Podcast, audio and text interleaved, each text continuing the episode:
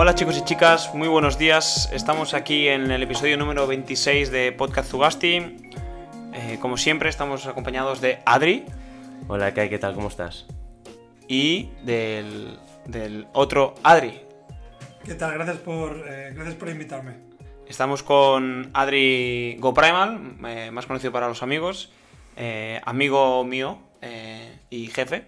Y, y nada, a ver, qué, a ver qué sale. Hoy tenemos unos temas bastante divertidos que ya iréis viendo, cosas, cosas interesantes y creo que, que creo que son temas bastante interesantes y que no hemos tratado aún ninguno de los dos. Eh, No, porque básicamente ni tú ni yo tenemos mucha idea. no. Así Bueno, que en, en- campo no. en campo no, es cierto, es cierto. Entonces, bueno, yo también eh, decir que desde la última vez que hablamos en tema podcast fue con Xavi Osa y con mi tío Hace- Fernán. Hace, tres semanas, ¿eh? O sea, hace un montón ya. Sí, sí. Y porque, bueno, hemos estado de vaca- Bueno, he estado yo de vacaciones. Sí, sí. He venido con ideas frescas, la verdad. Igual me, me pinto el pelo o empiezo a entrar con crop tops ahora. Ah. ¿vale? Se llama Mancrop. ¿Cómo? Mancrop. Ah, vale, perdón. No estoy a la moda ahora, pero he venido con nuevas ideas y bien fresco, la verdad, con muchas ganas de volver a empezar la rutina. Y vamos a ello, con Nadie de Go Primal, ¿no? Ya se te ha quedado la etiqueta. Sí, Un poco. la verdad es que sí, nadie me llama por... Estoy acostumbrado, ¿eh? Que no me suelen llamar por, por mi nombre. Em, pero sí, realmente creo que me conoce más la gente por, por Adrigo Primal que, que por mis apellidos. Y por tus perros. Sí, la verdad que, la verdad que sí. Nako ha sido la estrella de Go Primal durante un año y pico. Lo sigue siendo. Lo sigue siendo, ¿no? Sigue la estrella. siendo, sí, sí. sí. Es la estrella ahí donde va el tío. Vaya máquina. Y luego está Calipa, la médica. Sí, esta es más miedosa, esta no me la puedo llevar a, a tantos sitios. No es tan... No es tan eh, No es tan simpática. no es tan O sea, simpática. sí que es simpática. Pero no es como Nakoa. Nakoa- es más, es más facilón. Muy bien, pues empezamos eh, con la preguntita, ¿no? Sí, adelante. Esta vez me toca a mí, Haces tú primero y yo hago la típica. la típica. Claro. Es verdad, es que Adri no, no sabe la típica, es No, verdad. eso no sabe. Ya no me acordaba, Mejor. ¿eh? Eh, la, la primera era que, es que se me ocurrió escuchando la vida moderna, o sea, imagínate qué, qué nivel de pregunta. Eh, y es que, eh, ¿vosotros creéis que entre las células se conocen? Es decir, ¿la, la neurona sabe de la existencia del espermatozoide? Pero eso no son, no son células, ¿no? La, la O sea, neurona sí. Pero las, las células, las células componen, son, son los componentes básicos. O sea, ¿qué es entre la neurona y el espermatozoide o entre la Por ejemplo. neurona que tiene la neurona que tiene el espermatozoide con la neurona que tiene un hueso? La neurona no, perdona, la célula. ¿Yo qué he dicho? ¿Neurona o células? Neuro, eh, células. Vale, pues eso, ¿no? Entonces, me refería a... A ver, nos estamos liando ahora, ¿eh? Me, estáis- me- me habéis roto los esquemas. Vale. La pregunta era más fácil. ¿Creéis que se conocen entre ellas? O sea, entre los las partes muy pequeñas del cuerpo Sí. sí, se conocen entre Sí. ellas, ¿no? O sea, o sea, si, sobre si una neurona tiene conocimiento de que existe otra cosa también muy pequeña que se llama espermatozoide. Exacto. Yo creo que no. Es un ser vivo, un ser vivo. Si es una, una célula como tal, eh, se reproducen, entienden que hay otras células alrededor. Yo creo que sí se conocen, que se conozcan como nuestro concepto de conocerse, posiblemente no. Pero es lo mismo que las plantas. Las plantas se conocen entre ellas, seguro. Las plantas Cierto. se van hacia un sitio u otro porque saben que hay otras plantas o hay rocas. Yo creo que el, el- si alguien, si alguna de las dos tipos de células que tú has dicho, eh, o de microorganismos que has dicho, yo creo que los espermatozoides tienen man- más conciencia de que existen otras cosas. Más que nada porque los espermatozoides tienen que ganar una carrera. Entonces, Yo creo que si la conexión entre neuronas y espermatozoides estuviera más consciente, habría menos problemas en el mundo. em, ¿por qué? Bueno, porque se le- em, sería más consciente todo, ¿no? Pero Tienen conocimiento de que existen, lo que pasa es que no interaccionan. Claro. Pero eh, ellos, ellos, ellos, no sé por qué les llamo ellos, son masculinos, pero el, el- ellos, ellos tienen su conocimiento, ¿no? Que existen, yo estoy aquí, tengo que ir allá, ¿y por qué? Porque voy a hacer esto. Y las neuronas saben, oye, que el notas este está en notas, ¿no? Al igual es una, es, es ella, el espermatozoide, Claro. puede ser ella, Sí. ¿no? Pues yo prefiero una neurona en cuanto hablamos de, de estética a un espermatozoide, ¿no? Que va dando ahí coletazos. Tío, ¿sabes qué? L- Con lo que tú te imaginas como un espermatozoide es una representación. Sí, sí. O sea, no son así realmente. Bueno, ¿y tú sabes cómo son? No. Vale, pues. Yo me quedo con, con el dibujo. Vale, vale. O sea, el dibujo de una, de una no te gusta. No. Yo, digamos, a, a los, a los que hacen el, el- los dibujos de ciencias naturales eh, en el colegio que, que lo Sí, cambien. Prefiero eso. Claro, porque él es profe. Claro, tú no sabes. ¿Profe de qué? De primaria. Bueno, educación infantil. Bueno, soy de ambas Ambos. cosas. Pero ahora mismo ejerzo de, de primaria este año. Hoy justamente hemos Hoy empezado empezado. a currar. ¿Y qué tal Sí. el primer día? Bien, va- bueno, bastante. A ver, nos tenemos que poner al día, tampoco hemos hecho mucha cosa. Habéis hecho un café largo, ¿no? No, no, no. hemos hecho largo. claustro. Eh, ¿Qué tal el verano? Ha venido el jefe. Otras dos horas de, de qué es, ¿cómo lo llamáis cuando se van a la sala de profesores a, a hablar? O... Y eso cuenta como hora, ¿no? Sí, le pagan. Eso- eso La hora libre. pagado, sí, pero sí, la sí. hora libre yo curro bastante, ¿eh? Pero porque soy joven y voy con ganas. Bueno, van a hacer un podcast. ahora Sí, porque he venido a liarla yo en ese cole, ya le dije. pero eso es pagado, ¿no? Por nuestros impuestos. ¿no? El podcast que hacéis en el cole. No, porque es privado. Es ah, es concertada. privado. O sea, concertada. pagamos la mitad. Pero escúchame, es muy buena idea, ¿no? Sí, Dime bien. tú un cole que haga un podcast. ¿Pero quién lo hace? ¿Los profes? No, Él. no, lo, lo- eh, lo he propuesto Él yo el y, proyecto. y, y una otra mujer. ¿Y Sí, la, la coordinadora que yo, o sea, yo soy el loco que lanza ideas y digo, oye, se voy a decir a la coordinadora para que ella me frene. Pero es que ella es como yo, me dice que sea todo. Entonces, no sé hasta qué punto es buena idea ¿A dónde todo, pero la verdad que eh, vengo, bueno, al menos cuando yo fui a ese cole era muy tradicional y yo he venido un poco, pues, con ideas muy frescas y a cambiar un poco y a meterle... Sí, pero ha entrado también Chichas. gente muy joven. Sí, sí, la verdad que sí, y se nota, ¿eh? Se nota que, que, bueno, sobre todo en el apoyo y en el ambiente que, que va en otro rumbo, que es lo que mola. Vale. Eh, vamos a ir a la otra pregunta. Adri, esta es un poco más complicada, ¿vale? Ah, que hacéis más de una pregunta. Esta es, es que esta es- la pregunta que voy a hacer yo ahora es una pregunta que nadie ha sabido responder hasta ahora. Por lo, mira, por lo poco que conozco a Adri, confío en él de que la va a Sí, responder. puede ser, ¿eh? Mucha, Sí. espera- mucha esperanza de Eh, la pregunta es, ¿de dónde vienen o en qué momento se crearon los calendarios? Es decir, ¿en qué momento el mes eh, Esto te lo ya en está. verano? Mesopotamia. En Mesopotamia se tenía que organizar, se tenía que organizar las civilizaciones y los, y los viajes que hacían comerciales y, y de- eh, y comerciales. Con lo cual tenían que tener organizado cuándo iban, cuándo volvían, con tener, saber cuándo las mareas eh, se tenían que eran buenas para poder viajar y a partir de ahí se fueron creando unos calendarios. No sé si son los mismos calendarios que tenemos ahora. Pero yo, o sea, creo que la, la pregunta seguía con que por qué junio, o sea, el mes que hacía más calor se llamaba junio, y por qué junio. Sí, pero... Pero, Pero a ver, muy buena explicación. o sea, un- una mitad Claro, de o la, sea, ¿por qué de la pregunta, junio? una mitad de la pregunta respuesta con ¿Por qué se llama junio? sobresaliente, ¿eh? O sea, ¿por quién dijo, no, el primer mes del año, enero? O sea, El, el origen, bien, check. sí, no, no, muy bien, ¿eh? Mesopotamia, eso... eh, es que yo Mesopotamia no la estudié en el cole, tío. Es como decir Chesterton en una cita, ¿no? Un poco si fuera. No, pero yo no la he estudiado en el, en el, en el cole. ¿Eso en, en qué...? Mesopotamia, tío, pues sí. ¿Eso sí, cuándo- cuándo pasó? Si toda la civilización viene de ¿Pero eso cuándo Mesopotamia. Esto no hace mucho, hace, pues no sé, dos mil y pico años, tres mil. O sea, fue antes, Hace. an- antes de Cristo, ¿eh? Antes, yo diría que fue hace, sí, tío. ¿Me puedo dar un dato de récord? Bueno, de récord no, perdón, fuera del tema. Sí. Y es que eh, las, las pirámides que hoy conocemos Sí. están más cerca de el primer iPhone que el nacimiento de Jesús. ¿Y no había alguna historia con los dinosaurios también? No. Sí, sí. ¿Cuándo fueron Sí, las esto hace poco, pirámides? lo, hace poco lo dijimos. No, del sí, sí. nacimiento de Jesús no. Teniendo en cuenta que Jesús haya nacido. Sí, ¿eh? bueno, ya. Exacto. En el mil y pico fueron. Mm, He dado una información. La he tirado al aire, que la corroboren otros. Sí, pero sí que es cierto. Yo creo que no es, no creo que, yo creo que es algo así, pero creo que no es así. Porque yo tengo entendido que las pirámides de Egipto hace más de mil años. Ah, no. O que de, que de- Perdón, perdón, vale, vale, sí. Patinada mía. No era Jesús. Era Cleopatra. Perdón. Ah, Perdonen. Como que el Eh. nacimiento, como... Que de Cleopatra. O sea, es decir, Ah. está más cerca del primer iPhone que, de, que del el nacimiento de la época de, Cleopatra, que de sí, Cleopatra. sí. La era de los, de los egipcios fue, fue muy Fue muy larga. Parece sí. que haya sido solo unos 100 años, que es lo que vivimos nosotros al final, más o menos. las pelis y tal. Bueno, eh, vaya, vaya podcast de, de historia. Sí, ¿eh? haciendo, Bueno, entonces... Está interesante. ¿Esto lo editáis? O sea, que esto No, está- no, esto esto va, todo, No, no. esto va full. Sí, sí.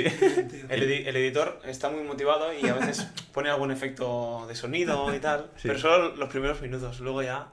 Que la gente os escucha y tal. O sea, esto es... alguien nos escucha. Sí, creemos que sí. Sí, a ver, de momento ningún invitado que hayamos hecho la pregunta será preparado, es decir, no nos escuchan los invitados, pero bueno. Pero nos da igual.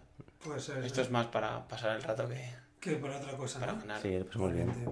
Entonces, descartamos, ¿no? El nombre de junio y enero y eso ya... Eso- Estos- que es muy estos no complicado son- eso, ¿No ¿eh? son las lunas de Júpiter o alguna historia así? No tiene nada que... Me suena que va por ahí, que son Es los que no, nombres yo no tengo ni idea. O sea, de hecho, por nombres eso. de galaxias o de alguna historia. No sé. Pero no, sabéis que existe el Google, ¿no? Que podéis poner... Ya, pero no mola tanto. es como. Estamos como muy en, en el siglo Y XX. la, y la seguís haciendo para ver si alguien os Para- dice alguno que parezca- Para, por ejemplo, la de, la de Mesopotamia a mí me ha convencido. Sí, a mí también. Entonces, esa parte de la pregunta ya queda descartada. Ya ni Google, ya no hace falta mirarlo, ¿no? No, Ya- no, ya. No, ya es creencia que me inculco, ¿eh? Claro, quizás no sea Mesopotamia, ¿eh? pero que, que sea por los viajes comerciales que se hacían a las Indias y demás, es, es prácticamente Entonces, seguro. esa parte ya está descartada. Pero yo me arris- no me arriesgaría a no buscarlo a Google, ¿eh? Que O hasta que alguien diga algo que nos convenza más. más, exacto. Dejarlo, dejarlo así. Tenemos que, alguien nos convenza. Tenemos que invitar a algún historiador y que nos resuelva todas las dudas. Bueno, va. Ya hemos estado un buen rato de, de cháchara. Vamos a hablar un poco de lo que nos gustaría hablar en el podcast de hoy, que básicamente, primero de todo, eh, yo creo que todo el mundo que escuche el podcast sabrá que es GoPrimal o no tengo ninguna duda, pero básicamente un poco introducenos quién, quién eres o a qué te dedicas, Adri, un poco de dónde nace eh, GoPrimal y, y básicamente y de aquí ya vamos entrando un poco más en el tema, que al final lo que nos interesa saber es cómo creaste la empresa, cómo funcionó este proceso de, emprendimiento, que al final es algo de lo que no hemos hablado nosotros en el podcast y creo que es un tema que puede interesar. Sí, de hecho creo que es, que es un tema que me, me gustaría que la juventud española estuviese más interesada y no en ser funcionario, ¿eh, Adri? Eh, No soy funcionario todavía. ¿No eres funcionario? No. Bueno, pero más o menos haces, haces el mismo papelón, ¿no? Sí, pero más libre, Vein- más 20 libre. 20 horitas a la semana. No, No, más. Pero Adri, Ah, Adri sí, es, bastante... O sea, de hecho tú querías, no quer- querrías ser autónomo en algún momento de tu vida, me dijiste, que querías crear un proyecto, una academia o algo así en algún momento. No, yo dije que no me quería estancar solamente en, en hacer lo que hago, Mm. sino que me gustaría seguir haciendo cosas comple- com- complementariamente a lo mío, ¿no? Que ahí dije incluso, o sea, es que me, eh, estoy, me dedico a lo que es mi vocación, sí, pero que no me quiero estancar a hacer mis horas diarias De semana y pirarme, Mm. ¿no? Como que me gustaría, pues, cursos, ¿no? Lo que hablamos de un curso de psicología, incluso, no, igual acabar escribiendo un libro, ojalá pudiera, ¿no? Pero que no me gustaría estancarme, ¿no? O creo que no me describo como el modelo clásico de maestro que hace sus horas y se pira a casa, ¿no? Como que Mm. creo que voy a ir más allá. Ya no me describo como funcionario, ¿no? Sino como maestro que responde a su vocación y que lo quiere hacer bien y revolucionar un poco lo que hay ahora. Bueno, quizás es la mejor manera de ser emprendedor, de, de tener algo fijo, poco a poco ir expandiéndote en diferentes caminos y en el momento que ves claro un camino en lugar del otro, pues das el salto. En, mi caso no fue, no fue así, fue el salto directamente y son, malas, son malos meses que pasas, sobre todo cuando no, no tienes una inversión de nadie más, sino al final es, es capital y tiempo propio que, que pones. Pero bueno, en, en muchas ocasiones mm, pensé de mandarlo toda la mierda y volver y buscarme otro, otro trabajo normal y ya está. Pero antes, antes de eso te explico un poco quién, quién soy yo. Aparte de GoPrimal, creo que soy algo más, no, no me objetices así, eh, Aníbal. Creo que soy algo más que, que no el, el fundador de una empresa. Eh, aunque en verdad me gusta que se me identifique con eso, porque al final lo que me interesa no es darme yo a conocer, sino darme a conocer la, la empresa, que es lo que al final me paga el alquiler. Em, yo tengo 40, 41, voy a hacer este año. Em, soy licenciado en empresariales, investigación y técnicas de mercado eh, y en comercio internacional y luego hice un máster en SAE también como dirección de, de marketing y, de, y, com- y comercial y de ventas, perdón. Y siempre me he dedicado al, al bueno, mundo internacional en general. Sobre todo ventas, creación de crea- ventas y creación de eventos ha sido lo que principalmente he hecho a nivel internacional. Esto fue en alguna medida lo que me llevó a, a Dinamarca a trabajar. Y ahí empecé en una. Ahí empezó, digamos, lo que se podría. lo que es ahora GoPrimal, ¿no? Empezar a trabajar dentro de un sector que era en aquel entonces una nueva pasión que había descubierto, que era el CrossFit, por el 2012-2013. Y no es que trabajase dentro de CrossFit, pero trabajaba para una empresa que proveía productos para CrossFit eh, en, en, Dinamarca. Y, y, bueno, ahí fui el primer trabajador. En un año éramos 25 personas, con oficinas en, en Kuala Lumpur, en Copenhague y en San Francisco. Eh, fui una parte bastante importante de ese crecimiento. De hecho, la mitad del staff de las oficinas de San Francisco y de, y de Dinamarca eh, me reportaban a mí. Me reportaban, bueno, había creado ese departamento y me reportaban a mí. Y, y ahí es donde un poco empecé a ver el mundo de, del emprendimiento. Que ya con 17 años, yo creo que ya un poco sabía que quería ir por ahí, pero con 17 años eh, un amigo de, una, de la chica con la que estaba en aquella época eh, trabajaba en una incineradora y pues le llevaron un montón de, de ropa que la policía había decomisado. Eh, este chico pues lo cogió y se lo quedó un poco para darlo a sus amigos. Nos lo trajo, yo vi cajas de ropa, eso eran, tenía 17, no, pero 18, si no recuerdo. La ropa de muerto. No, no, ropa de. que eran, eran imitaciones de Ralph Lauren, cosas así, no se llamaban, se llamaban polo, no sé qué, era una imitación, entonces la policía lo había decomisado para quemarlas. Este chico lo había traído para su familia y yo lo cogí y le dije, oye, te doy dos mil pesetas, lo que fuera, eran pesetas todavía todo. Y me monté como una mini tienda en la casa de mis padres y llamaba a los colegas, oye, que tengo aquí ropa para todo el mundo venir y os, y os, vendo, y os vendo cosas muy baratas a, pues no sé, a mil pesetas, lo que fuera. Y... Sacaste ahí tu primera, tu primera tajada. ¿eh? Ahí, saqué, ahí saqué algo, sí, sí. Y desde siempre, pues bueno, he intentado hacer, hacer cosas al margen de, pues, de los estudios que, que hacía y demás. Pero sí que es verdad que ya un poco cuando fui a Dinamarca y vi pues cómo era el mundo del emprendimiento. Pero tú empezaste, o sea, tú te fuiste a Dinamarca pero no, ahí no emprendiste, ahí tú eras un, un, trabajador. un trabajador. Yo era, un trabajador.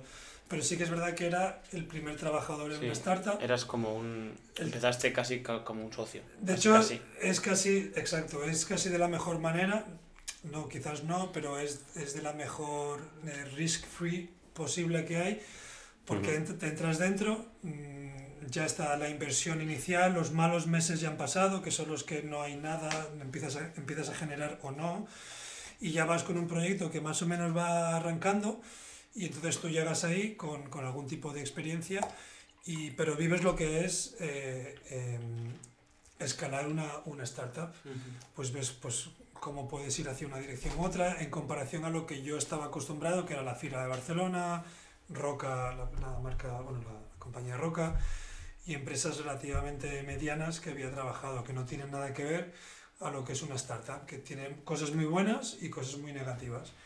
Y luego, una startup en Dinamarca no es una startup en, en España. Uh -huh. Hay, pues bueno, hay un, hay una, una, un conocimiento o hay una intención en Dinamarca de, de tener un, un, una motivación para trabajar que lamentablemente aquí en España cuesta mucho ver eh, ahí la gente está muy motivada para que su trabajo sea el centro de, de, su vida. Que sea, pero que sea el centro de su vida, pero de un lado positivo. Uh -huh. Al fin y al cabo, eh, causa-consecuencia, pero no tiene nada más. El tiempo es una puta mierda. Eh, es una tontería, ¿eh? aquí es que estamos muy, muy bien acostumbrados de que siempre hace sol. Da igual el Mediterráneo, ¿eh? o sea, en España siempre hace mejor tiempo. El Mediterráneo, lógicamente, ya es espectacular pero allá tenemos, teníamos 250 días de lluvia, viento y oscuridad. Qué duro. Con lo cual no puedes tener y un muy pocas de... horas de sol. Bueno, no, no tienes... A las 3 se va, ¿no? Las... Exacto, tienes cuatro meses que no hay sol. O sea, hay sol. Esos, esos cuatro meses hay algo de sol, pero no es sol. O sea, no es el sol que estamos acostumbrados. Es, es el típico día gris de octubre, de octubre o de noviembre, gris, frío, con viento. Pues ese es el mejor la mejor parte Joder. del día. Eso durante cuatro meses. Y luego tienes otros cuatro meses donde, bueno, hay más sol, pero tampoco es la primavera de aquí. Y el verano de allá, no, el verano de allá es el octubre de aquí. Uh -huh. Entonces, no, es una tontería, ¿eh? pero no tienes nada más. No te puedes ir fuera con los amigos al parque a tomar algo. Eso no, eso no existe. Claro, es lo que te iba a decir, cómo es la vida social ahí un poco igual. Total, es, es norte y sur, ¿eh? o sea, Escandinavia con, con, España es norte y sur. Tienes, pues es una vida social muy, muy en casa, de ir a, ir a ver a los amigos, con lo cual no te puedes ir, o sea, no te vas a casa y, y, a casa de alguien que no conoces, como aquí, que te vas a un bar y yo me voy con él y él se trae cinco amigos, yo me traigo dos, todo el mm. mundo se junta, no, porque vas a casa de alguien, pues las castas sentan en una silla, son mucho más serios que aquí, hasta, el punto, hasta un punto que dices, sois muy aburridos, pero bueno, son, son, muy, son muy literatos, por llamarlo de alguna manera. Entonces, todas las conversaciones son de económica, tecnología, política, son muy serios, todo, todas. Entonces, poco el tiempo, como siempre tienes que hacer conversaciones en casa uno a uno, pues bueno, hay, hay, menos diversiones externas, con lo cual familia y trabajo tiene que ser perfecto. Si no lo es, te vuelves loco, pero te vuelves loco de verdad, no es. De hecho, eh, eh, Finlandia tiene la tasa de suicidios más alta de, del mundo, Dinamarca tiene la tasa de em, eh, tranquilizantes, no, antidepresivos más alta de, de Europa o del mundo, a pesar de que son los países más eh, felices del mundo, pero es, es, es un poco... Sí, ¿eh? eh contradictorio un poco. Contradictorio, exacto. O sea, tú a partir de ahí, de trabajar a, en el norte, por lo que dices, entiendo que lo que viene después es que tú empiezas tu, tu propia empresa, ¿no? Exacto, yo ya cuando vi un poco ese mundo de la, de, de, de la startup, ya vi que era donde me quería ir, ya sea pues como estaba siendo empleado o empleado plus, que es empleado con acciones, y poco a poco puedes ir creciendo de esa manera, que es una forma muy habitual de las startups de involucrar a los primeros empleados o empleados que sean muy estratégicos. Cuando quieres traer a alguien que es, que es muy caro, pues un tío senior de un puesto, un ingeniero informático muy prestigioso, no le puedes pagar ese salario, con lo cual les das acciones y es una forma pues de sentirte emprendedor. Eh, con lo cual yo un poco empecé a investigar todo esto, no es que investigase, o sea, lo vivía cada día, veía, veía lo que pasaba.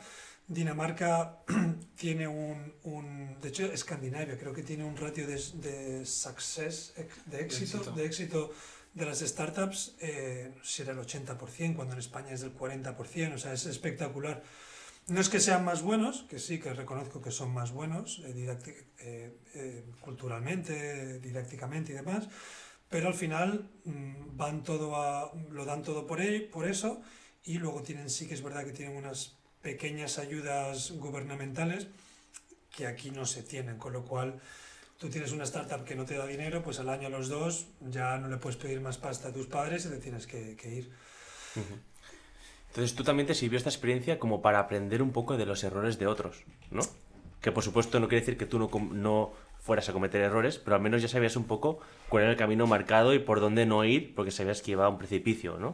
Bueno, precipicio no, es buena pregunta esa, porque realmente creo que, creo que aprendes de los errores de otros, pero aprendes a no hacer esos errores. O te crees que no haces esos, esos errores, pero tú posiblemente hagas otros errores.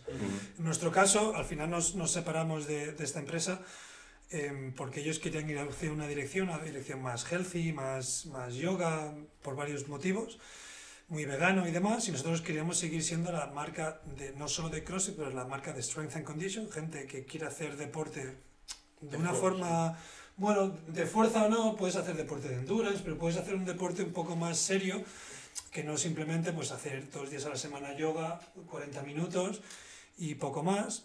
Entonces, ese error que, que, nosotros vimos que ellos hicieron, dejar de lado completamente un sector y abrazar otros sectores desde cero, tan, tan opuesto a lo que era CrossFit en aquel momento, porque en aquel momento tú hablabas de CrossFit y hablabas de Rogue, hablabas de Progenex y hablabas de, de, de Pure O sea, tenías, eran estas cuatro marcas y eso era, era un logro a nivel de branding, marketing, que, que en escuelas de negocio se debería, se debería hablar y lo que quisieron era dejarlo de golpe y irse hacia, hacia otro lado. Con lo cual ese error, pues sí que lo he aprendido.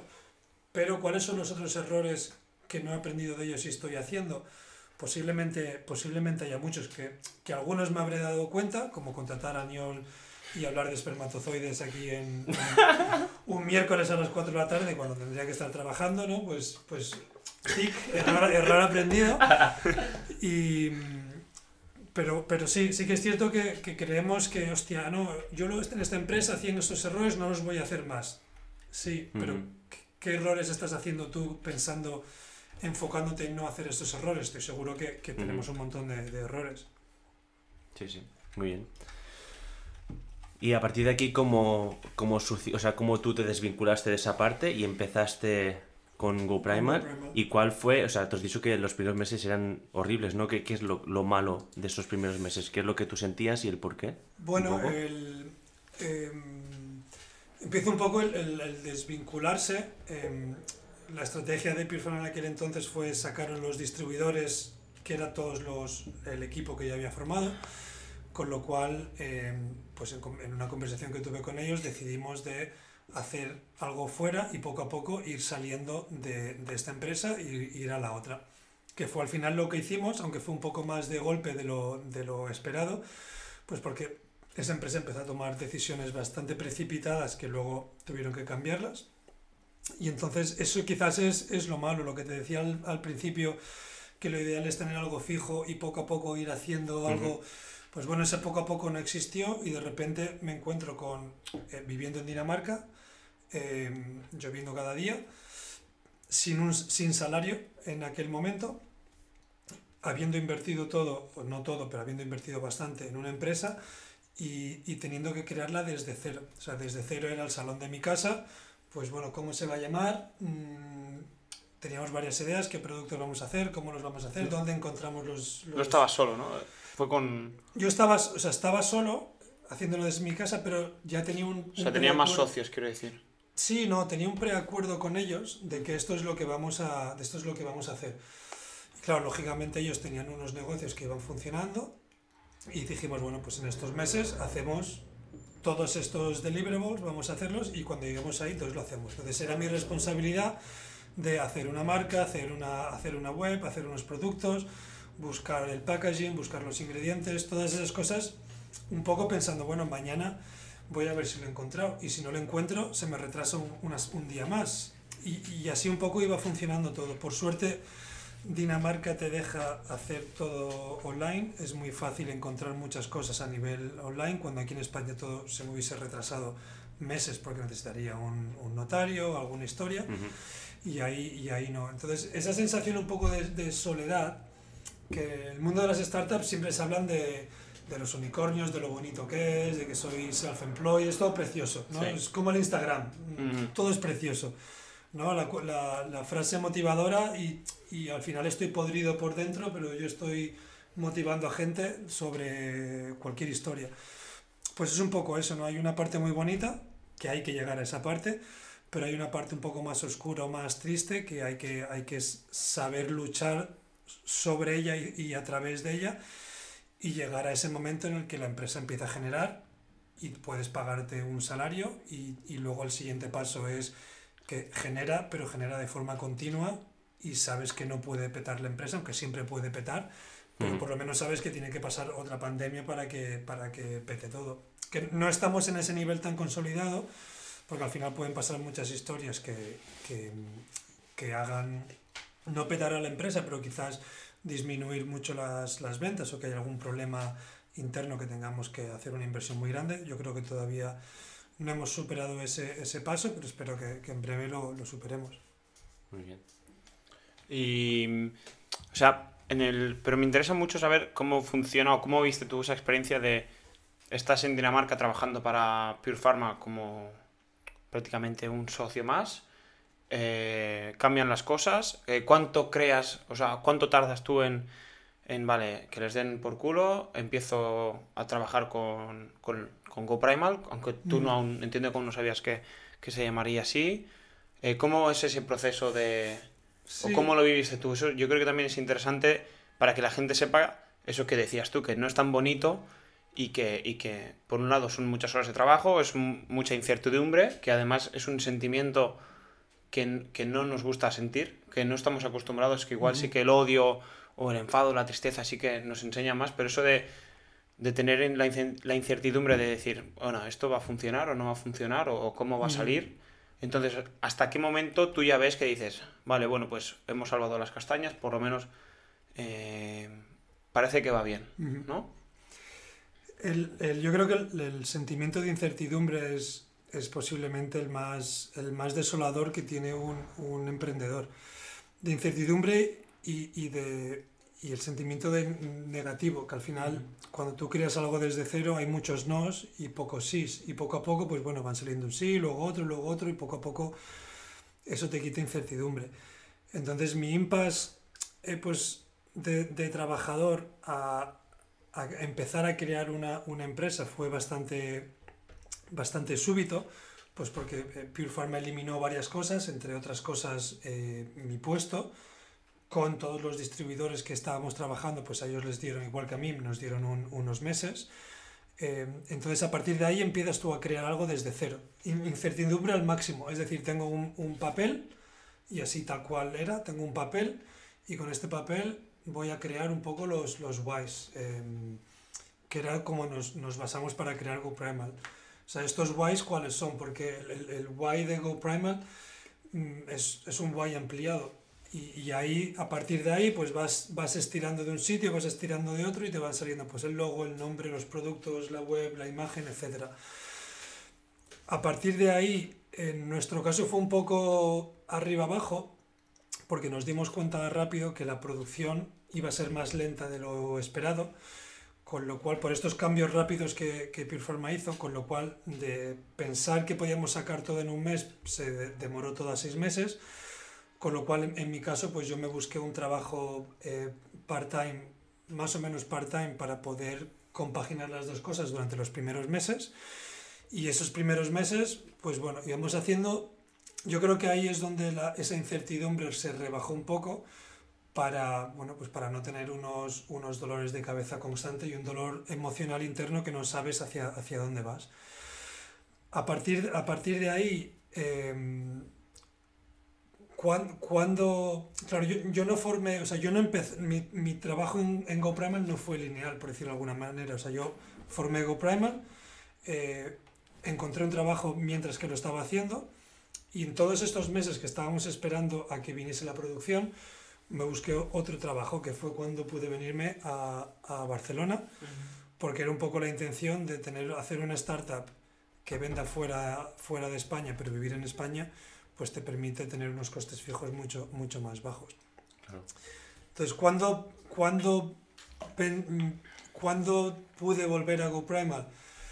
Cuando uno de los socios que teníamos hizo demasiadas cagadas eh, una tras otra. Uno de socio de, de, de GoPrimal. De GoPrimal, ¿eh? sí, sí, que ya no es, que ya no es socio. Como, como muchas startups no, no acaban los, todos los socios que empiezan. Uh -huh. Entonces, bueno, ese socio no hizo lo que habíamos acordado, no lo hizo bien y entonces yo ahí es cuando quizás di el salto y yo me ofrecí a GoPrimal decir, vale, puedo volver a trabajar como GoPrimal, pero ahora ya sí con salario. Los seis meses anteriores fue sin salario completamente, mmm, sin salario, entonces ya no podía subsistir más sin tener salario. Uh -huh. Entonces, ahí quizás sí creo que llevamos unos ocho o nueve meses de vida. Sí que es verdad que había muy poco, había muy poco revenue, pero bueno, les dije, empiezo, los tres primeros meses me los podía permitir de no tener salario, pero a partir de esos tres meses ya debería tener salario.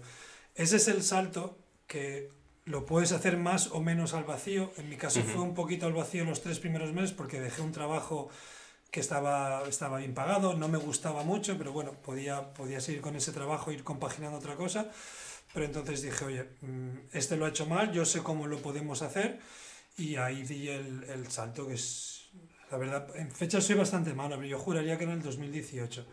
Fue poco antes de, de conocerte a ti, a Edu, yo creo que sería a lo mejor tres o cuatro meses antes uh -huh. de, de, conoceros.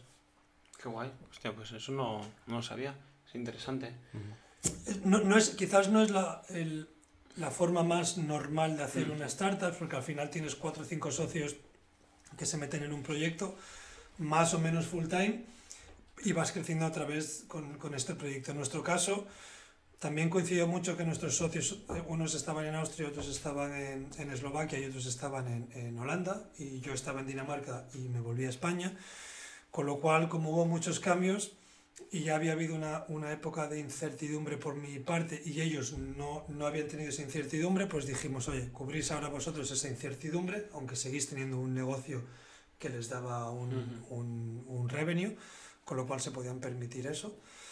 Y, y entonces hubo como unos 6-7 meses en la historia de GoPrimal que, que no existen, o sea, no pasó nada, era más un poco de, oye, aquí le hemos cagado, tenemos que, tenemos que tirar el hilo hacia atrás y volver a hacer algo diferente. Que creo que suele pasar en muchas startups, pero eso nadie te lo cuenta, nunca lo ves, ¿no? Cuando ves la historia de Hawker es... mm, invertimos 600 euros y de ahí estamos en Los Ángeles Lakers vendiéndoles, vendiéndoles la... Eso nadie te lo cuenta, pero yo me he puesto el cuello que suele pasar en, en muchas. Qué guay. Y, y el momento de... Porque claro, al final, so- ¿qué sois? ¿Cuatro socios? Somos, somos tres partes, pero hay una parte que son dos. Pues tres partes y, y las tres partes son de tres países. Ahora no, ahora solo, solo hay dos países. Ah, España y, Y Austria. y Austria. La empresa está en... Está, primero se fundó en, en Copenhague, que es la que fundé yo, pero luego cuando hicimos el pacto con los otros, lo hicimos todo en, en Viena. Mis socios desde ahí tienen empresas ahí y era más fácil hacerlo todo. Vale, vale, vale. Y, y todo esto a nivel burocrático, eh, porque también creo que es un tema eh, importante, a nivel burocrático, mm, no tanto a nivel internacional, que igual es algo más complejo y que, y que igual a los oyentes tampoco sabrán tanto, pero a nivel eh, en España, eh, ¿cómo funciona? ¿Te pusieron muchas pegas o fue, Mm. fue bastante fácil? Porque has comentado antes que, que online en Dinamarca puedes hacer todo, aquí ya sabemos que no, Ujú. que para, para renovar el, eh, el carnet de conducir tienes que ir a Gerona, o sea, imagínate. Sí, físicamente, es algo que, que me, parece una, me parece ilógico completamente. Pues ese ilogismo existe en, en la creación de empresas, que, que se habla mucho en las noticias y demás, y siempre dices, es que posiblemente hay otra manera. Pues no, no, no la hay. Yo creé la, la GoPrimal, se creó en, en Copenhague en 45 minutos, una web del gobierno en danés que se podía traducir en inglés, y en 45 minutos la tenía creada y ya, y ya, podía, y ya podía trabajar. Em, creo que al día siguiente, a los dos días, ya podía tener una cuenta bancaria. Todo esto desde mi casa, ¿eh? no fui a ningún sitio, ni notarios, ni apostillas, ni, ni historias. Luego cuando lo hicimos en Austria, Austria sigue siendo un poquito más fácil que aquí, pero no es tan, tan eficiente como, como Dinamarca, Escandinavia, en general, para temas burocráticos, a nivel internacional es la panacea. Eso es algo que es- se conoce dentro del mundo, de este mundo. Austria no es tan tan sencillo, pero no es como aquí, que es, bueno, para crear una empresa creo que primero son 3.000 euros de capital. Aquí no tengo empresa creada. O sea, GoPrimal en, en España no, no tiene sede porque necesitamos 3.000 euros de capital, necesitas un notario, lo puedes hacer tú, pero o o yo soy muy torpe para temas burocráticos o, o no está todo, todo muy, no es todo muy fácil de, de ver. Necesitas un notario que te lo haga, luego todos son documentos apostillados, tienes que hacer traducciones apostilladas oficiales de mis socios de Austria, con lo cual es complicado. Entonces está todo en, Austria y, y ahí se ha hecho relativamente eh, sencillo. Aún y así, tenemos que presentar cuando hacemos algún tipo de ampliación de capital o hace un año que compramos las acciones de uno de los socios, tuve que ir al consulado, tuve que presentar un, un papel. Eso creo que posiblemente en todos los países se hiciera, pero sí que es verdad que fui capaz de obtener esa información de Austria y de Dinamarca de modo online y luego aquí ir y apostillarlo y firmarlo por un notario de forma más, más sencilla. Pero sí que es verdad que España para estas cosas es una pesadilla. Sí, de hecho, eh, en Twitter sigo un par de cuentas de, de, de emprendedoría y tal, y se ve que muchos empresarios de aquí de España, que como España pone tantas pegas, eh, se ve que ahora en Lituania, Estonia. En Estonia, Estonia. pues Mm. es como súper fácil. Y, y se, cambiándose la, mm, el, la IP de- del ordenador, eh, tú puedes crear una empresa desde España, pero cotizas en Estonia. Mm. Y se ve que en Estonia es como súper fácil. Es eso, Todo que- online, te dan to- todo online, pero súper, súper, súper Mm. fácil. Esto hace... Y además hay un, hay un rate esto de, de success de emprendedoría, rollo del 90%, o sea, es una locura. Claro, si a ti no te... o sea, yo el primer año en Dinamarca no pagué un duro de... de un duro, no- ni sabréis lo que son los duros, ni las pesetas vosotros, ¿no? No. tío? Pero no pagué ni un euro de... de- ni un euro de impuestos después de un año de, de ir generando. Aquí, a- aquí desde el primer día ya pagas. Sí. Entonces al final, hostia, cuando emprendes, pagar 300 euros al mes son 300 euros al mes, porque no tienes nada, no estás generando prácticamente nada, con lo cual todo eso son Son limitaciones pérdidas, sí. a, a tu, a, tu, a tu prosperidad económica Sí. como emprendedor. Sí, yo eh, en la universidad hice un, hice un curso de, de verano de, de emprendedoría y, y ahora para, si eres menor de 30 años, creo que en, aquí en, en Cataluña, eh, si has estado un año entero sin trabajar, sin cotizar nada, eh, y tienes un proyecto, eh, te, te dan la opción de, de crear una empresa que te dan 10.000 euros de capital Pero eso es único. O sea, te dan, te dan bueno, te dan, te dan 10.000 euros, eh, pero, y si la empresa al cabo de un año sigue existiendo, esos 10.000 euros no los tienes que devolver. En caso de que eh, esos 10.000 euros tú, eh, o a los 10 meses o a los 9 meses, la empresa desaparece, esos 10.000 euros los, los tienes que devolver. No será al revés, tío. No, no, no, no. eh, de hecho, lo, lo- lo- lo miré y, y- y hablé con un chico que lo había hecho y, y era tal cual. Y, y eso era por persona. O sea, si tú, si tú juntabas tres personas o cuatro personas, eran 10.000 euros por persona. Lo único que te pedían, pues tenías un tutor eh, que te iba pidiendo según qué pasos y tenías que demostrar que la empresa seguía de esto, que pues tenías que presentar, pues, yo qué sé, facturas o cosas de estas que la empresa estaba facturando. Y, y eso, parece que están, se están poniendo un poco las pilas. Aún así, de los 20 que éramos, creo, en, en el curso, solo había, o solo sé que hay, tengo constancia de que dos de los 20 ahora han hecho algo Mm. en ese sentido. Eh, Eso es a través de Barcelona Activa, no, a, a- a través del, del gobierno de Cataluña. de Cataluña. Sí. Bueno, Bar- Barcelona Activa, eh, si se sigue llamando Barcelona Activa, tiene varios proyectos, no son proyectos, o tiene varios varias cápsulas de soporte para emprendedores y demás. Eh, yo hice un, un proyecto pequeño para un fondo de capital en, en Barcelona, en, en Barcelona Tech City, que trabajaban con ellos. Sí que tienen varias, varias opciones, ventajas y demás, pero bueno, al final la, la inmensa mayoría son, son préstamos Mm. que los tienes que devolver a un tipo de interés relativamente alto con, con lo que existe. Sí, sí. Sí que es verdad que, bueno, si cuando tienes cero y no tienes capital, pues puedes trabajar con, con ellos. Eh, pero bueno, yo, por lo que he visto, después de trabajar con ellos, eh, existen estas opciones, estas ventajas o estos soportes, pero siempre son como más difíciles de, de- de obtener. Te piden algunas otras cosas que quizás no tienen mucho sentido y es lo que dices tú, de, de todos estos 20 que erais, al final solo dos Mm. lo, lo han hecho. Sí, pero yo te- creo que también tiene mucho que ver con la, con la cultura española, Sí. que es Claro. eso sobre todo. Sí, sí, pero lo, lo curioso es, Dinamarca es un sitio que los salarios son, son altísimos eh, y tienes un, un, un nivel de vida, aunque todo es súper caro, pero tienes un nivel de vida espectacular gracias a todo lo que da la empresa. Las empresas pagan gimnasios, pagan el cuidado de los niños, salarios altos, sin ser, ex- sin, sin ser desorbitados, pero son altos. Eh, está súper protegido a nivel, a, nivel, a nivel de trabajador. Si te despiden tienes tres meses pagados, más otros meses más, luego tienes dos años más que no hace falta que trabajes si no quieres, como un paro, pero un paro bien pagado. Y aún así hay mucha gente que se lanza a la aventura. Aquí, hostia, el fondo este de inversión que te decía, mm, me decía que podíamos contratar ingenieros eh, electrónicos por mil euros.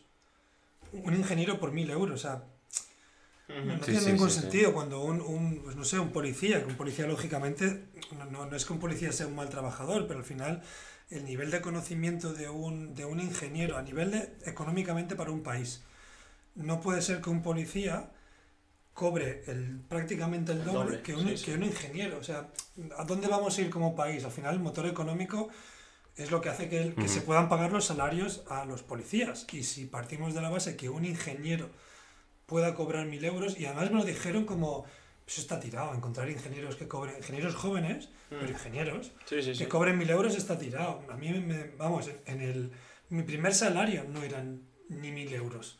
Y estamos hablando de 12, 13 años más tarde, un ingeniero que cobra mil euros. Ujú. Con el- con- teniendo en cuenta que los- las empresas pagan tan mal o tienen tan, tan poco, tan, tan maltrato a los trabajadores, hostia, emprender. Emprender porque, que- que- o sea, por muy mal que te vaya, al menos no tienes un jefe gilipollas. No te va, no te va a ir peor. Es difícil que te vaya peor realmente. Ya, ya. Y una vez eh, ya hemos hablado hasta el punto que está ahora GoPremal y, sabiendo la experiencia que tú tienes, y antes de entrar en el tema divertido, eh, tú con, tu experiencia, ¿qué es lo que necesita para ti un trabajador que trabaje para ti, ¿no? ¿Qué es lo que le falta a ECAI, digamos?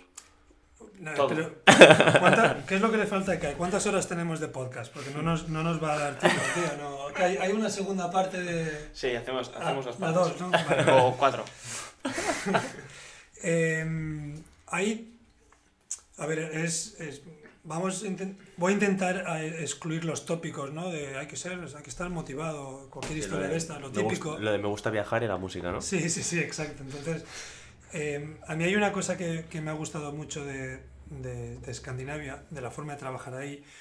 Uno, uno es la, la motivación que tiene todo trabajador como tal y por ello tienes un, un campo de, de, trabajo muy amplio, con lo cual es, eh, digamos, la confianza que se da al trabajador para que este trabajador pueda ser autónomo. Creo que esta motivación y esta autonomía es muy importante, que ese trabajador, mm, sobre todo cuando, viene, cuando, cuando, es una startup, si vas a una empresa, pues no sé, Nestlé, que tiene todos los procedimientos hechos, pues bueno, al final mucha gente quiere que siga un procedimiento y ya está. En una startup yo veo muy importante pues que esta persona sea autosuficiente, motivada y autosuficiente, que no me esté llamando cada día, oye, ¿esto cómo se hace? Pues, oye, búscalo 20 veces, cuando no sepas cómo, cómo buscarlo, pues, pues pregunta, porque preguntar hay que preguntar, pero que sea autosuficiente, eso es una, y luego la otra que, que la he hecho un poco de menos en, en España es, es la atención al detalle. La atención al detalle es... es un poco lo que te decía hoy con, con Mario, ¿no? Hmm. Que, eh, que, ha sido casualidad. Estamos, estamos creando un evento, ¿no? Y, y justo él me dice, no, lo tenemos, tengo ya todo súper súper cerrado, ya se lo he dicho a toda esta gente tal, y hoy me he encontrado a uno de esta gente y le digo, este tío, lo del evento tal, y se me queda mirando como, ¿qué evento?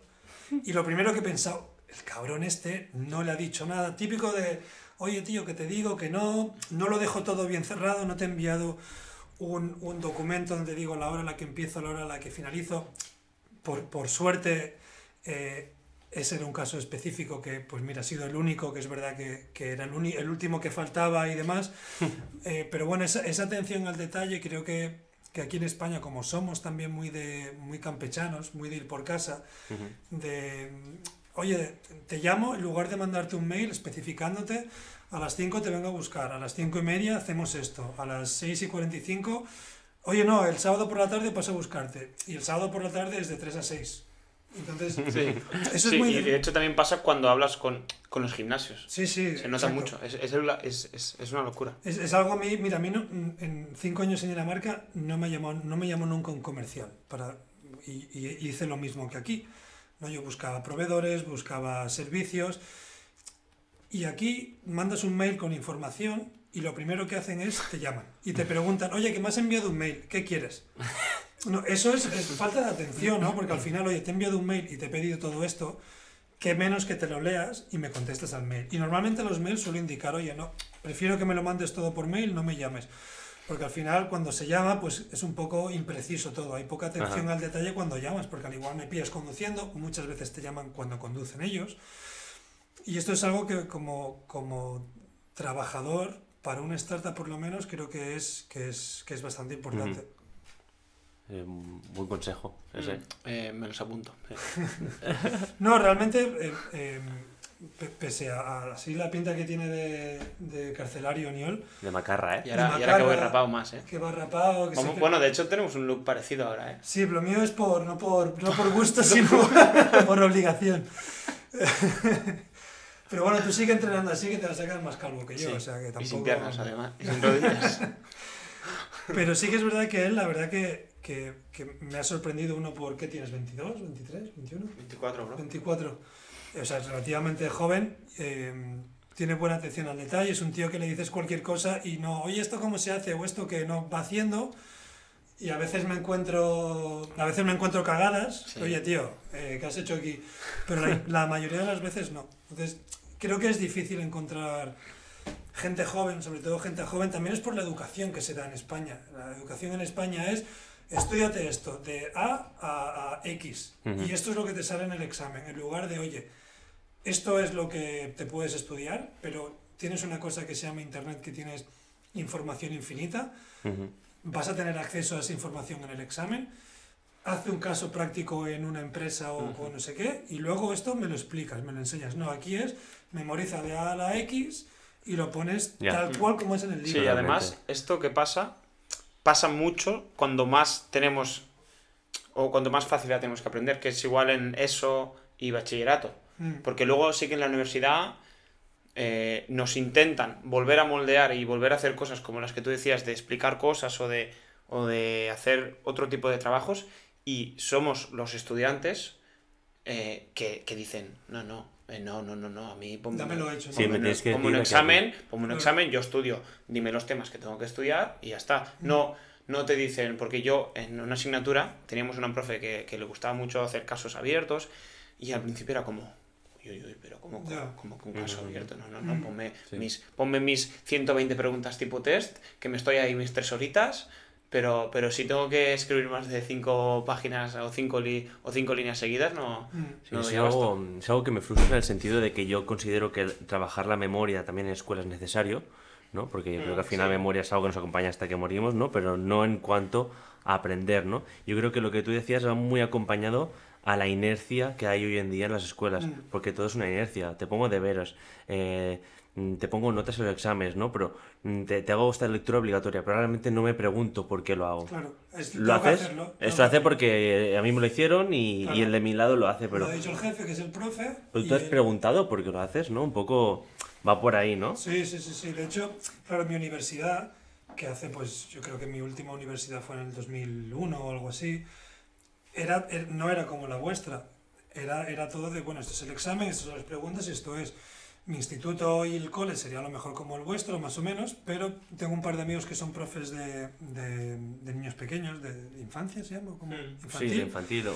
Infantil es hasta 5 años. Hasta principio. cinco, pues u- por ahí, por ahí. Creo que no es infantil, ¿eh? hacen infantil, pero hacen hasta los 12 años, creo. Entonces es primaria. Es primaria. A partir de los 12 ya luego es eso. Pues esto es, es un, un par de coles que, que ellos han estado en Barcelona, que ellos no tienen clases ni tienen, ni tienen asignaturas. Tienen el pasillo y tienen aulas abiertas y no hay, o sea, de 9 a 10 no hay mates, de 10 a 11 no hay lengua.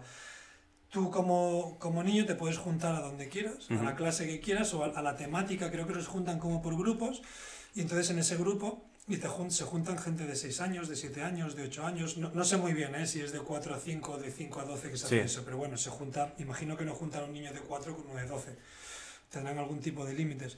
Entonces los ponen y ahí ellos hacen pues más como talleres o proyectos. Entonces, claro, quizás ya esa- esos niños con 4 o 5 años empiezan a hacer eso y continúan haciendo, esto hasta que se matriculan en el, en el instituto y la universidad ya va un poco por ahí, creo, tengo entendido que es como un, un proyecto piloto, que no es algo que se está haciendo en todas las escuelas, pero es algo que se está probando en según qué sitios. Este amigo mío me decía que tenía cosas positivas y negativas, Ujú. Que a veces habían niños pues con 10 años que no sabían sumar, me lo invento, ¿eh? quizás no Puede es, pasar, puede pasar. pero puede pasar. Pero bueno, necesitamos saber sumar. No, no digo que no, ¿eh? pero ¿cuán- o sea, ¿cuántas veces sumas tú ahora mismo? Aparte del 2 más 2, 3, pero al final tenemos el móvil en la mano todos los Mm. putos días y sumar 45 más 27, vale, puedes hacerlo, pero... Pero lo puedes hacer con la calculadora. Señor, te está sudando. No te, no te lo, estoy, no te lo estoy preguntando, tío. Tranquilo. A ti te estaba sudando, ¿eh? Pero sí, lo que decías es un poco el aprendizaje entre iguales que funciona mucho, ¿no? Pero también, eh, a ver, eh, eh, y también es un por iguales y por grupo, que ya lo hemos dicho en algún otro podcast, que al final dime tú un, un negocio o un trabajo donde no se requiera de alguien más, ¿no? Entonces, si decimos que la escuela es, una- es un reflejo de la sociedad y la sociedad se va a trabajar, quieras o no, 99% eh, en equipo, y ya es una manera de enseñar, de, de- yo lo que les explico a los niños cuando hacemos un trabajo en equipo, ¿no? El por qué lo hacemos. No les hago pensar qué trabajo creéis hoy en día que no se utiliza como mínimo alguien más, ¿no? Ostras, pues sabiendo que hay bueno y cosas buenas y cosas malas en el trabajo en equipo, tienes que aprender a gestionarlo porque es lo que os vais a encontrar cuando os hagáis de aquí. Mm. No sabemos qué trabajos habrán. Ahora, que serán equipo, seguramente. Posiblemente lo sean casi, casi todos. Es, es curioso que en, en España también yo creo que es un tema histórico de, de que viene del franquismo, socialismo, que si, fran- que si franquismo socialista eh, o, o partidos de derechas, o sea, a veces se identifica una cosa con otra erróneamente, pero aquí en, en, en España es como que la educación tiene que estar al margen del, del, mundo, pri, del mundo privado, entre comillas, ¿no? de la economía. No, yo no le veo ningún sentido. Vale que no hace falta que sea como Estados Unidos, cuando, donde las clases se llaman eh, Unilever o se llaman nombres de empresas, porque están subvencionadas por empresas, pero al final de aquí vamos a salir a trabajar a una empresa, sea pública o privada, pero es una empresa, con lo cual tiene que haber un, un engagement mm, entre sí, sí. lo que es el mundo real, que es la empresa, y lo que se está estudiando. Total. Entonces, a veces es como, no, no, la, la educación tiene que ser súper didáctica y es memorizar esto, los reyes visigodos y, y, ¿no? y las capitales. Geografía, los ríos de España. Sí, o sea que hay que, hay que tiene que haber algo de eso, porque lógicamente tampoco queremos catetos que no sepan ni, ni dónde viven, como pasa en Estados Unidos muchas veces. Real, ¿eh? Es real, sí. ¿no? Que no, a mí, cuando yo viví un año en Estados Unidos, con 17, con 17 te ¿eh? Que te deportaron. Que me a punto de deportarme, sí. sí. Eso es para otro podcast, si queréis. Sí. Y, y, a mí me preguntaban, me lo preguntaron unos, unos cuantos, ¿tú de ahí, de, de, de España, ¿Cómo viniste? ¿En autobús o en coche? ¿Cómo viniste? Claro, ellos daban por hecho que hablaba español, pues yo estaba en Sudamérica. Mm, a mí también me ubicaron en España, en México. En México, sí, sí. Y es algo que, que, parece como broma, pero no, no, es que realmente... Sí, sí. Piensan, piensan esto. Sí, están en otro... Bueno, tienen, tienen muy poco conocimiento de este tipo de cosas, pero luego sí que son muy, son muy buenos en, en otro... Mm. Y tiene mucho que ver con la comunicación. O sea, con, con, el, con el cómo les han enseñado. Y aquí somos pésimos comunicadores, y, pero igual sí que tenemos más conocimiento de este tipo. Eh, me gustaría pensar que somos un poco más cultos a nivel de geografía y de, y de conocimiento global que los estadounidenses, aunque no tengamos nada que ver con ellos a nivel de, de comunicación ni de oratoria, porque es, es, es, una locura. Pero y todo esto va arraigado a, a, a, cómo enseñan los americanos y cómo enseñan los españoles. Sí, sí, tal cual. Vale. A ver, eh... yo, yo Llevamos 56 minutos y yo creo que si nos ponemos a hablar del segundo tema, nos da para otra hora. ¿Sí? Sí, yo creo que sí. Entonces, vale. yo no sé si es mejor parar aquí y hacer un segundo, una segunda parte del otro tema. Vale. Sí, sí, sí. porque el otro además es bastante diferente. ¿no? Y, el, y el otro encima es, también hay un poco más de jauja. Este ha sido sí. bastante serio y bastante chulo y el siguiente puede ser más de... Lo podemos hacer en otras circunstancias, quizás ya un poco experimentamos después del podcast. Vale. Yo creo que mejor... Me parece bien. Podemos hacer una prueba si queremos experimentar. Una prueba durante, piloto. Vale. O durante como... Como Joe Rogan. Como Joe Rogan y, y el... Y el y Musk. Es lo más, sí, sí. Sí, no, pero él, él directamente. Él, y bajan las acciones de GoPrime. Él, él re, las acciones eh, nulas que no existen. pero él, él dice que hace la mayoría de los podcasts. Eh, ¿Joe dice eso? Joe Rogan los hace la, prácticamente bajo los efectos del cannabis. Ah, o sea, no sabía que. Y, no... y, de, y, de, hecho, en los podcasts casi siempre va borracho. No borracho, pero bueno, va bebiendo whisky, va. Sí, Joe Rogan es un. Se lo pasa bien. Al final sí. es un poco el, el rollo este que tenéis de que sois dos colegas que venís a hablar él tiene la posibilidad de invitar a prácticamente a quien, quien quiera, quiera, realmente. Claro. Y, con, y, y, es algo muy que a mí me gusta mucho de, de, su filosofía. O sea, yo te invito a ti, que tú eres el mejor en CrossFit, pero no, te, no, no, sé, no sé quién es. No quiero hablar de CrossFit. O sea, quiero hablar de CrossFit, pero te voy a preguntar cosas que sí. posiblemente no tengan nada que ver de CrossFit, pero tienes una mente que me llama la atención y te voy a, te voy a preguntar, uh -huh. un poco aprender de otros. Sí, sí, sí. Vale, pues, pues entonces lo dejamos aquí. Adri, vale. antes de, eh, de despedirnos, tenemos que, o tienes que decir qué canción vas a recomendar a nuestros oyentes. Uh -huh. No sé entonces, si tú, Adri, bueno, no, sí, dejar claro que prometemos una segunda parte, entonces, hablando sí. de otro tema totalmente diferente. No lo decimos, ¿no? No decimos, no Yo creo que... Adri ha dado una pista. Ha dado una pista. Yo creo que si nuestros seguidores no son americanos, seguro que pueden llegar a entenderlo.